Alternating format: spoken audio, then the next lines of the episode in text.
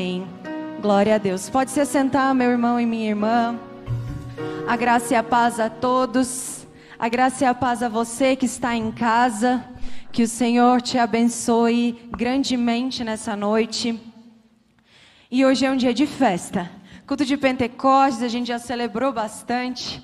Acho que se a gente desse a bênção e fosse embora, todo mundo já ia abençoado para casa e feliz.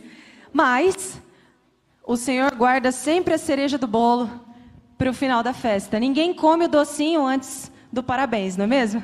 Então agora eu quero convidar você a abrir sua Bíblia em Ezequiel, capítulo 37.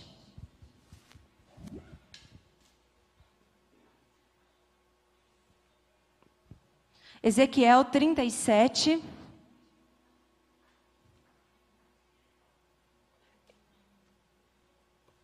Isso, é isso que eu ia falar. Eu não tenho certeza, mas eu acho que eu estou com a NVI. Eu estou com a NVI. Vamos ler do versículo 1 até o versículo 14. Não, não estou. Estou com a nova. É, não, a NA. Espera aí, gente, deixa eles só mudarem lá para vocês poderem acompanhar comigo o mesmo texto. E vocês que estão em casa poderem acompanhar aí também nas letrinhas. Enquanto isso, eu bebo uma água. Ezequiel 37, versículo 1 diz: Veio sobre mim a mão do Senhor, e ele me levou pelo Espírito do Senhor e me deixou no meio de um vale que estava cheio de ossos. Ele me fez andar ao redor deles, e eu pude ver que eram muito numerosos na superfície do vale e estavam sequíssimos. Então me perguntou: Filho do homem, será que esses ossos podem reviver? Respondi: Senhor Deus, tu sabes. Então ele me disse: Profetize a estes ossos e diga-lhes: Ossos secos, ouçam a palavra do Senhor. Assim diz o Senhor Deus a estes ossos: Eis que farei entrar em vocês o espírito, e vocês viverão. Porém, ten, porei tendões sobre vocês, farei crescer carne sobre vocês e os cobrirei de pele. Porém, vocês o espírito e vocês viverão. Então vocês saberão que eu sou o Senhor. Então profetizei como minha vida me havia sido ordenado. Enquanto eu profetizava, houve um ruído, um barulho de ossos que batiam contra os ossos e se ajuntavam, cada osso ao seu osso. Olhei e eis que apareceram tendões sobre os ossos, cresceram as carnes e eles se cobriram de pele, mas não havia neles o espírito. Então ele me disse: profetize ao espírito Profetize, filho do homem, e diga ao Espírito: Assim diz o Senhor Deus: Venha dos quatro ventos, ó Espírito, e sopre sobre estes mortos, para que vivam. Profetizei, como ele me havia ordenado. O Espírito entrou neles, e eles viveram e se puseram em pé, formaram, formavam um exército, um enorme exército. Então ele me disse: Filho do homem, esses ossos são toda a casa de Israel. Eis que dizem: os nossos ossos estão secos, perdemos a nossa esperança, fomos exterminados. Portanto, profetiza e dize-lhes: Assim diz o Senhor Deus: Eis que abrirei as sepulturas de vocês e os farei sair delas, ó povo meu, e os levarei de volta à terra de Israel. Vocês saberão que eu sou o Senhor, quando eu abrir a sepultura de vocês e os fizer sair delas, ó povo meu. Porém, vocês, o meu espírito, e vocês viverão. Eu os estabelecerei na sua própria terra, e vocês saberão que eu sou o Senhor. Eu falei e eu o cumprirei, diz o Senhor. Deus, essa é a tua palavra para nós nessa noite. Direciona, Deus, os meus lábios, direciona as nossas vidas conforme a tua vontade, em nome de Jesus. Amém. Queridos, esse texto é um dos textos mais chocantes da Bíblia. É um dos textos talvez mais profundos. E ele, tra ele trata de um assunto muito sério, ele trata de um assunto urgente e ele trata de um assunto necessário para a vida da igreja, para a vida da igreja de Cristo. Então ele trata de um assunto urgente para nós. Ele fala de um assunto da igreja contemporânea, não apenas o povo de Israel lá junto com Ezequiel, mas eu e você nessa noite, em nome de Jesus. Essa história Deus leva o profeta Ezequiel para um vale, para um lugar onde só tinha osso. Era um vale como se fosse um grande cemitério, um lugar cheio de nada. E então o Senhor pergunta para o profeta: Filho do homem, poderão viver novamente esses ossos? E o profeta responde para Deus: Senhor, só o Senhor que sabe. E aí Deus responde para o profeta: profetiza esses ossos. E o profeta obedeceu. E quando isso aconteceu, começou uma barulheira. Imagina só, era um cemitério silencioso e de repente começa um osso batendo o outro e um barulhão e aquela coisa acontecendo, cena de filme de Hollywood. E aí ele começa a olhar aquilo e os ossos vinham se organizando automaticamente. Eles iam para o lugar certo, na posição certa. Começou a crescer tendão, começou a crescer carne e pele. E o profeta fica olhando para aquilo tudo e aqueles corpos se, formavam, se formaram perfeitamente. Naquele momento, não tinha mais um amontoado de ossos, não tinha mais um monte de nada. Naquele momento havia uma multidão deitada. Era uma multidão. A Bíblia fala que era um grande exército. E não havia vida naquele lugar. Então disse ao profeta Deus, né? Profetiza ao Espírito. E quando Ezequiel obedeceu a Deus e Ezequiel profetizou ao Espírito, o Espírito de Deus veio dos quatro ventos e entrou naqueles homens. E eles se ergueram como um grande exército. E Deus disse ao profeta: Esse vale de ossos secos é o meu povo. Israel estava vivendo um tempo terrível. Um tempo de crise espiritual, um tempo de problemas é, diversos na sociedade.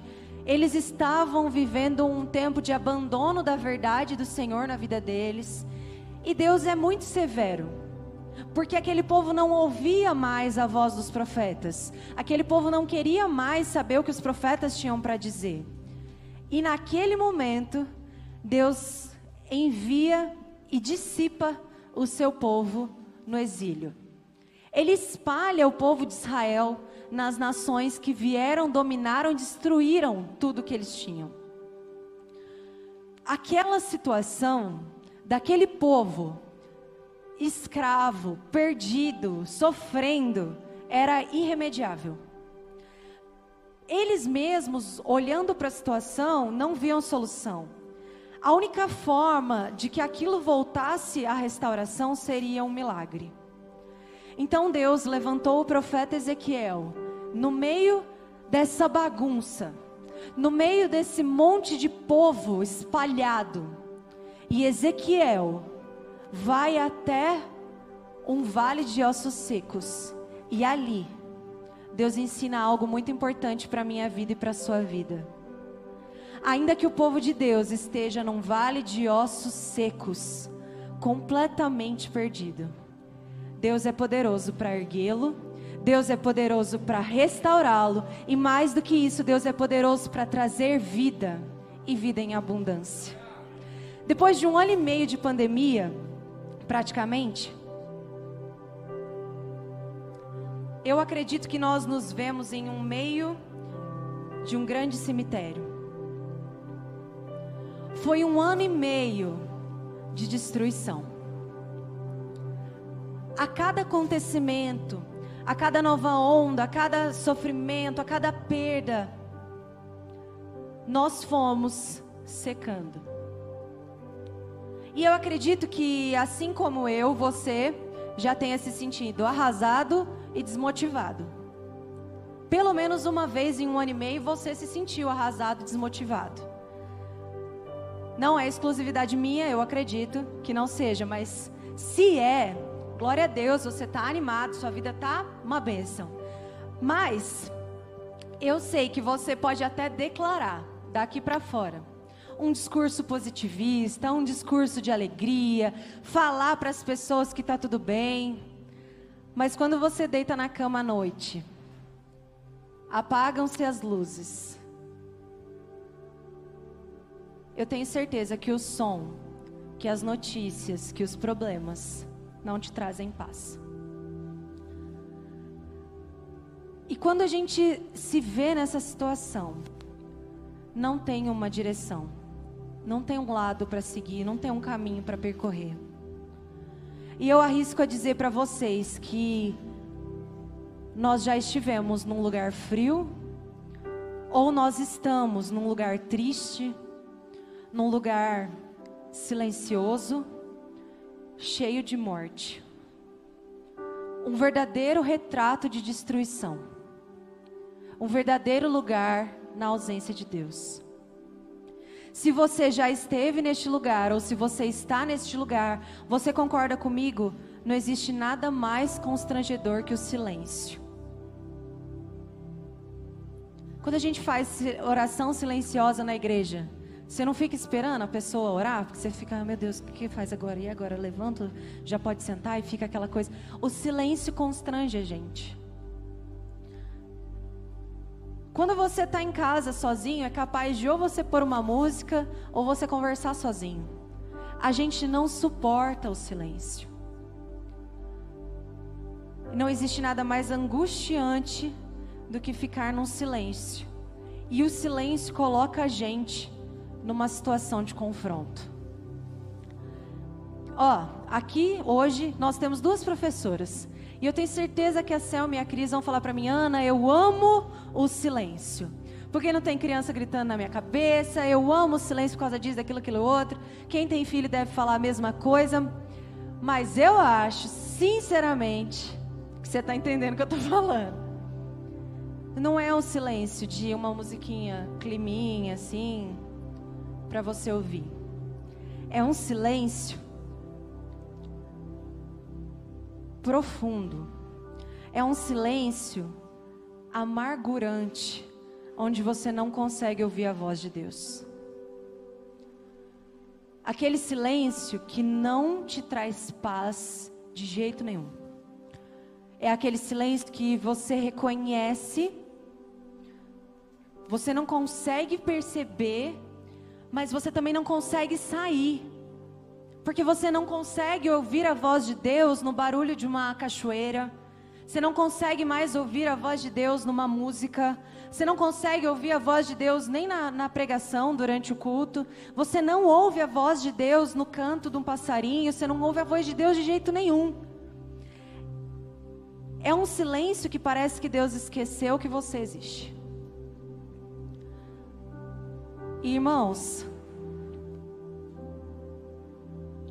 Foi nesse lugar que Ezequiel foi. Foi nesse silêncio da ausência de todas as coisas que Ezequiel foi. E eu quero trabalhar com vocês nessa noite três verdades de Deus para nós nesse texto. A primeira está quando Deus perguntou ao profeta: Esse monte de morte aí que você está vendo, Ezequiel, pode tornar a vida? E o profeta diz que só o Senhor poderia responder aquela, aquela pergunta. Eu não sei se vocês já passaram por isso, mas eu já ouvi muitas pregações que acreditaram a Ezequiel falta de fé nesse momento. Ezequiel não teve fé. Irmão, se coloque no lugar dele. Você é um profeta em 2021.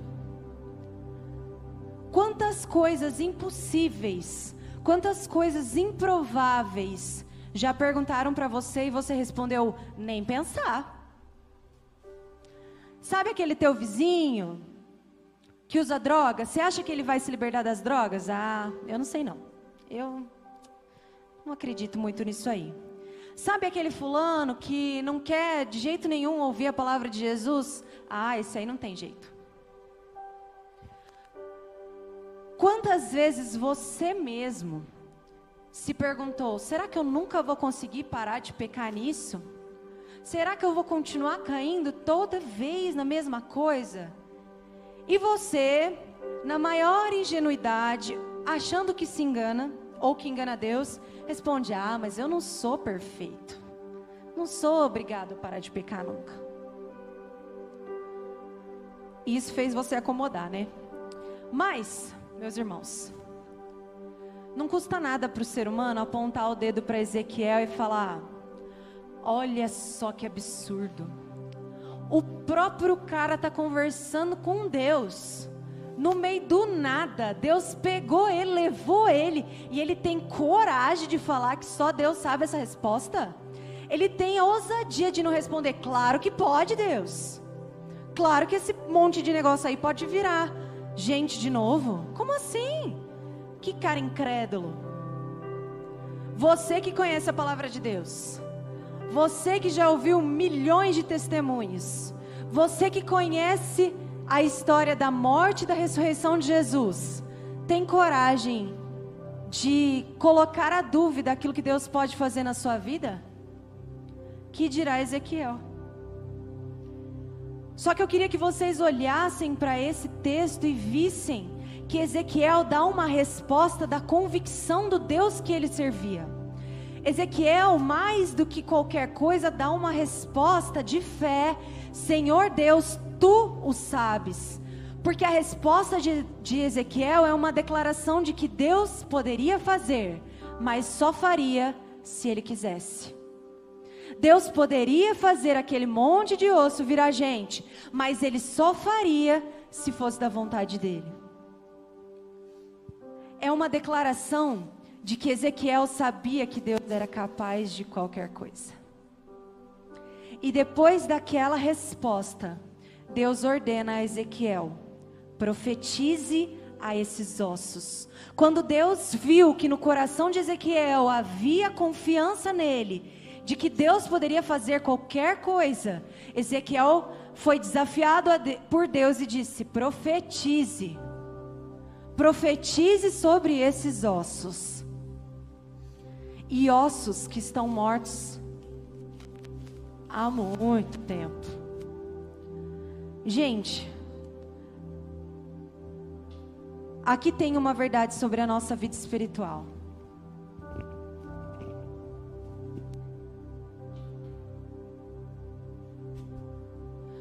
uma verdade que a gente ignora muitas e muitas vezes quando a gente pensa nesse texto. Ali não tinham muitos homens e muitas mulheres mortos, porque cadáver chama urubu. Ali tinha um monte de ossos. Não tinha ninguém sendo velado naquele lugar. Era osso. Se você já viu algum filme ou algum documentário de arqueologia, vocês vão imaginar comigo essa cena como se a gente estivesse num filme de arqueologia, tá? As pessoas vão cavando, cavando, cavando, cavando e um meio, um monte de, de destroços, nananã. De repente eles acham um osso. Achamos o osso, achamos o osso, é, isola o local, chega lá perto do osso, vem um monte de gente com luva, nananana. Mas antes que se faça uma pesquisa molecular, antes que se faça um DNA, antes que nanana, um monte de pesquisa, aquilo pode ser osso de qualquer coisa. Ezequiel podia estar no monte, na frente de um monte de osso de javali. Podia estar de frente para um monte de osso de cabra, de bode, de gente também, mas podia ser um monte de coisa misturada. Osso não tem característica. Osso não tem identidade. E mais do que isso, osso não tem propósito nenhum sozinho. Essa expressão ossos secos mostra algo para nós, que a experiência de vida naquele lugar ali no vale já tinha perdido sentido há muito tempo. Tinha muito tempo que aquele lugar não experimentava nada de vida. Nenhum daqueles ossos tinha capacidade de mudar sozinho. Irmãos, assim é a igreja, conforme o que Deus nos disse. O povo de Israel se colocou diante de Deus como ossos secos.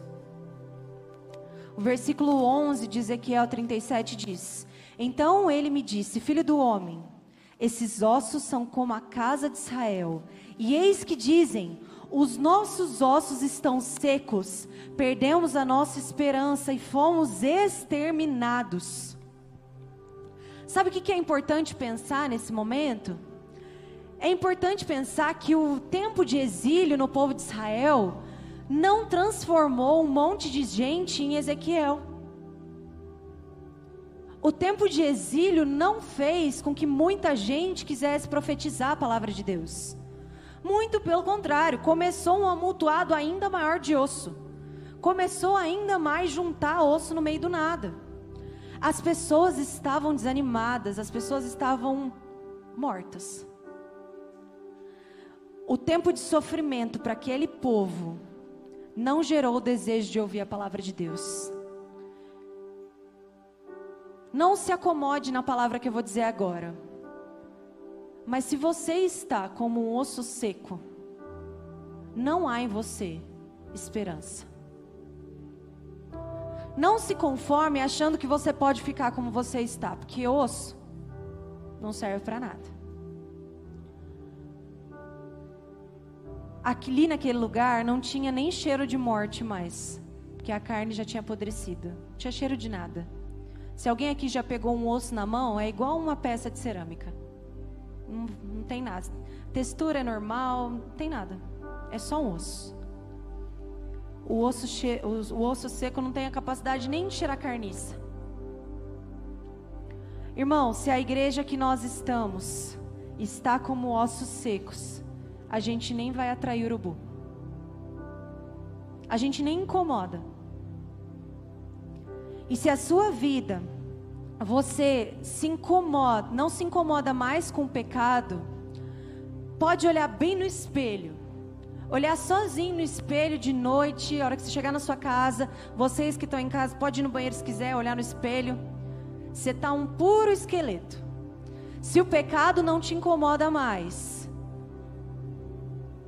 você não tem mais pele, não tem mais tendão, não tem mais carne, não tem mais nada. Eu sei que é muito pesado pensar que essa situação tem relação com a minha vida, tem relação com a vida de vocês. Parece que é forte, mas essa história não é uma história infantil que a gente conta na salinha para as crianças para explicar para eles que Deus é poderoso. Claro que quando a gente conta essa história para as crianças na salinha, eles aprendem que Deus é poderoso, porque Ele é. Mas o Vale de Ossos Secos fala sobre urgência. Urgência porque o tempo está acabando. Diferente de Ezequiel, a gente sabe qual é o prazo de validade. A gente sabe que Jesus, que Jesus já já está chegando. Ezequiel ainda estava vivendo outro momento na vida dele, sofrendo outras coisas, mas a gente sabe que o reino de Deus está, ó, correndo. E Deus nos criou soldados. Deus criou a mim e você para frente da batalha. A diferença é que nós lutamos uma batalha que ele já venceu. E mais do que isso, a nossa função não é abater o exército, é aumentar o número de soldados do nosso lado. A nossa função é recrutar soldados. Porque a função de abater o exército Jesus já fez na cruz. O exército está abatido, não tem nada contra Jesus. A nossa função como filhos e filhas de Deus é fazer com que outras pessoas se recrutem no exército do nosso lado. Só que se nós estivermos como esqueleto, só como osso, não tem missão para nós. A única coisa que resta para um exército sem vida é um calendário. Um calendário de atividades. A gente acorda de manhã, toma banho, come, dorme, trabalha, acorda de manhã de novo, toma banho, tudo igual. Como se a gente fosse um robô programado, um, um robô sem ideal, um robô sem sentimento, um robô sem sentido. E aí mora a segunda lição de Deus para nós nessa noite. Versículo 7: Então profetizei, como me havia sido ordenado. Enquanto eu profetizava, houve um ruído, um barulho de ossos que batiam contra ossos e se ajuntavam, cada osso ao seu osso. Olhei e eis que apareceram tendões sobre os ossos, cresceram as carnes e eles se cobriram de pele, mas não havia neles o espírito. Queridos, barulho não é sinônimo de vida. Uma igreja que faz barulho não é sinônimo de uma igreja viva. Barulho não é vida. Eu vou fazer igual João Vitor. Barulho não é vida. Aqueles ossos, eles se juntaram. Todo aquele fenômeno maravilhoso aconteceu. Já era um, milagre assim, estrondoso, fala a verdade. Eu, se fosse Ezequiel, tivesse no meio um nada e começasse a ver aquilo acontecer, Deus podia falar o que ele quisesse, eu ia falar: sim, senhor, pode fazer o que o senhor quiser. O que, que o senhor quer que eu falo? Falo. Porque olha o que está acontecendo aqui. Tinha nada e agora tem gente. Já era um milagre suficiente.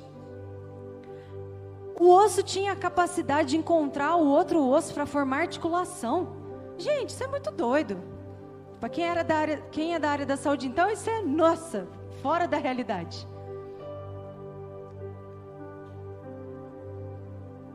Eu tenho certeza que Ezequiel já, já estaria satisfeito se a história tivesse acabado aí. Ele já ia voltar para o povo de Israel falando: gente, ó, presta atenção. Deus está falando assim, assim, assim, assim. Nunca mais ele ia duvidar do que Deus dissesse. Nunca mais ele ia pôr à prova nada do que acontecesse. Já seria o máximo do máximo para ele. Só que me parece que falta alguma coisa, não parece? Volta comigo aí no versículo 5 e 6. Assim diz o Senhor Deus a esses ossos: Eis que farei entrar em vocês o espírito e vocês viverão. Porei tendões, coloquei carne, cresceu pele, porém vocês o espírito e vocês viverão. Então vocês saberão que eu sou o Senhor. Queridos, quando aqueles ossos se formam, vira corpo, a promessa de Deus não estava completa, estava? A promessa de Deus começou muito diferente do que um monte de osso virar gente. A promessa de Deus começou com o versículo 5: Assim diz o Senhor: Eis que farei entrar em vocês o Espírito. Ali já tinha uma multidão deitada no chão, mas não tinha acabado a obra. Queridos e queridas, entendam que o propósito da promessa de Deus é: colocarei em vocês o Espírito é o começo da promessa. Mas o espírito não entra em osso. O espírito não vai entrar em nada. Para que o espírito entre na sua vida é necessário que você viva o processo de formação do corpo. E o barulho que a gente pode até mostrar, né, quando a gente se porta como corpo vivo, sem o espírito não passa de barulho. Sem o plano de Deus completo na nossa vida, a gente não vive. A gente só segue um plano mecânico na nossa vida e vai fazendo do jeito que tem que ser. Isso leva a gente ao terceiro e último ensinamento dessa noite. Versículo 9: Então ele me disse: profetize ao Espírito, profetize, filho do homem, e diga ao Espírito: Assim diz o Senhor Deus: Venha dos quatro ventos, ó Espírito, e sopre sobre estes mortos, para que vivam. Igreja Metodista em Vila Rica. Igreja Metodista de São Paulo, Igreja Metodista do Brasil, igrejas de outras denominações. Essa palavra é sobre você. Deus não está falando de osso, Deus está falando da sua vida. Eu não quero apontar dedo, nem para a instituição, nem para a bandeira, nem para a placa, nada disso. Eu não estou falando de prédio, e vocês sabem disso, sabe por quê? O exército pode ter um monte de QG espalhado por aí. Pode, um monte. Pode fazer um monte de coxia espalhada por aí. Mas se não tiver soldado dentro, não vale nada. Não adianta nada a gente ter um monte de igreja construída sem gente dentro. Não adianta nada ter um monte de igreja construída e espalhada com osso dentro do templo. Não vai mudar a vida de ninguém. O Espírito de Deus não age como no Antigo, no Antigo Testamento ele agia. No Antigo Testamento, o Espírito de Deus vinha sobre a pessoa. Quando você estiver em casa, leia Ezequiel de 1 a 3, os três primeiros capítulos, contra o chamado de Ezequiel. E o próprio texto diz que Deus, o Espírito de Deus entrava em Ezequiel, fazia com que ele se levantasse e depois ia embora. Mas eu tenho uma notícia para vocês, queridos. Nós vivemos depois de Atos 2, amém? Nós vivemos depois de Pentecostes. E o Espírito de Deus, aquele que vinha e ia embora, agora ele decidiu morar em você. Agora ele decidiu que você é casa dele. Só que ele só vai ser casa dele se você não for mais osso. O Espírito de Deus trouxe vida àqueles ossos. Ele quer trazer vida para sua casa, ele quer trazer vida para você. Se a sua vida tá como um vale de ossos secos, se o silêncio continua te desesperando, te deixando irritado, porque você não ouve mais a voz de Deus. Se tudo está muito distante de vocês, eu quero dizer: Ezequiel profetizou sobre a sua vida. Ezequiel profetizou: Espírito, vem sobre estes ossos. Ezequiel profetizou sobre essa igreja. Ele não profetizou só por aquele vale. Se nós estamos no vale, é sobre a gente que ele está profetizando. E o versículo 13 e 14 diz: A palavra de Deus, conforme aqui ele disse: Vocês saberão que eu sou o Senhor, quando eu abrir as sepulturas de vocês e os fizer sair delas, ó povo meu, você é povo de Deus, é sobre você que ele fala, porém vocês Porém, você, o meu espírito e vocês viverão. Eu estabelecerei na minha própria, na sua própria terra, e vocês saberão que eu sou o Senhor. Quem diz? Quem disse isso? Diz o Senhor. Não é a Ana Flávia que está falando. Quem disse isso? Foi o dono da sua vida foi o Criador da sua vida. Não é uma frase solta no meio de um livro para a gente achar bonito. É uma promessa para você. E o final do versículo 14 diz: Eu falei e eu o cumprirei, diz o Senhor. Ele nunca prometeu alguma coisa que ele não pudesse cumprir.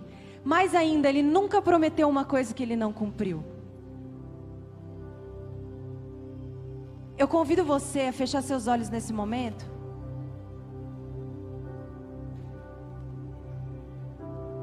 E de olhos fechados, faça uma reflexão sobre a sua vida. Olha para dentro de você, se examina, se examina. E eu queria que você dissesse para você mesmo em que estágio você está. Se você está como um corpo inteiramente montado, só que está sem vida. Se você está como um amontoado de ossos fazendo barulho, tentando mostrar alguma coisa para alguém. Se você ainda está sem pele, se você está só com os tendões ainda, os ossos já começaram a se juntar, mas ainda não estão completamente formados ou se você ainda está como um amontoado de ossos, sem nenhuma perspectiva. Se nada na sua vida está se encaixando, eu quero convidar você a ouvir essa canção.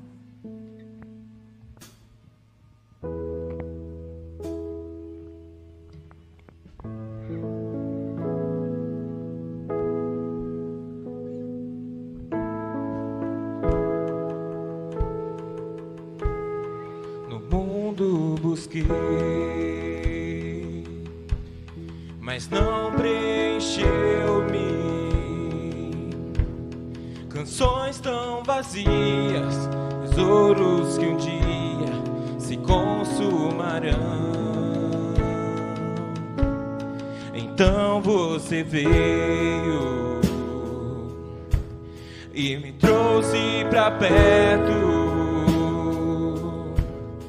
e todo desejo é satisfeito em seu amor.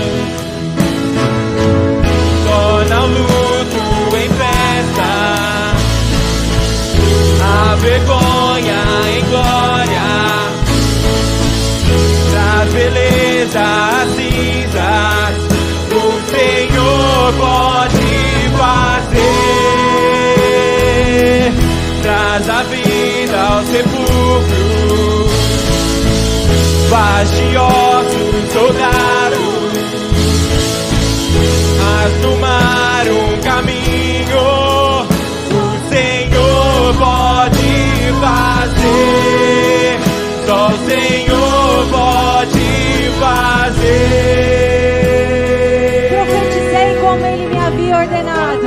O Espírito entrou neles, eles viveram e se puseram em pé, formaram um grande exército, um exército numeroso. Se coloque em pé e declare que não há nada melhor do que o nosso Deus.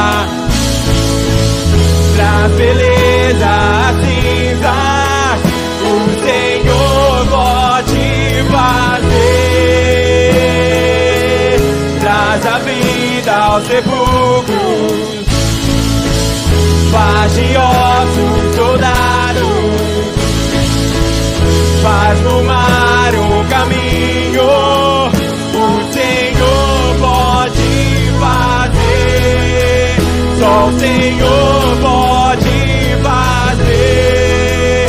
Só o Senhor pode fazer. Oh Deus!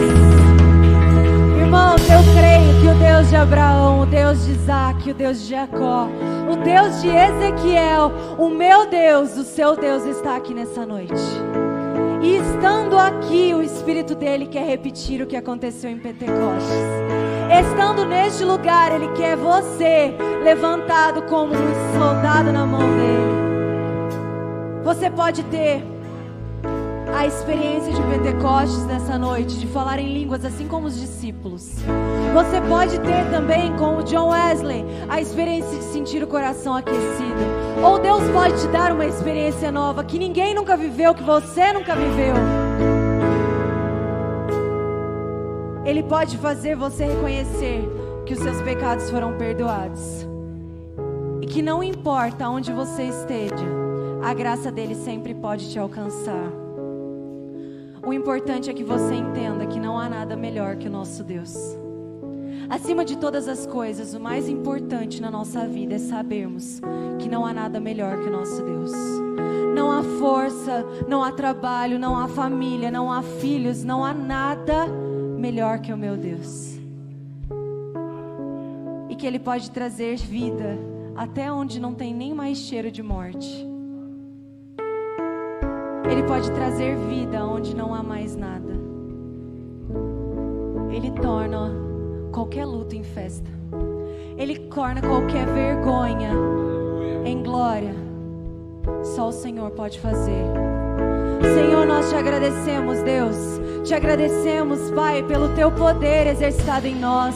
E queremos nesse momento, em nome de Jesus, Vem com o teu Espírito Santo sobre a nossa vida. Vem com o teu Espírito Santo sobre esta igreja. Nos proporciona experiências novas, Deus. Porque nós queremos ver o Senhor fazer aquilo que o Senhor quer fazer. Derrama fogo sobre as nossas vidas. Derrama fogo sobre este lugar.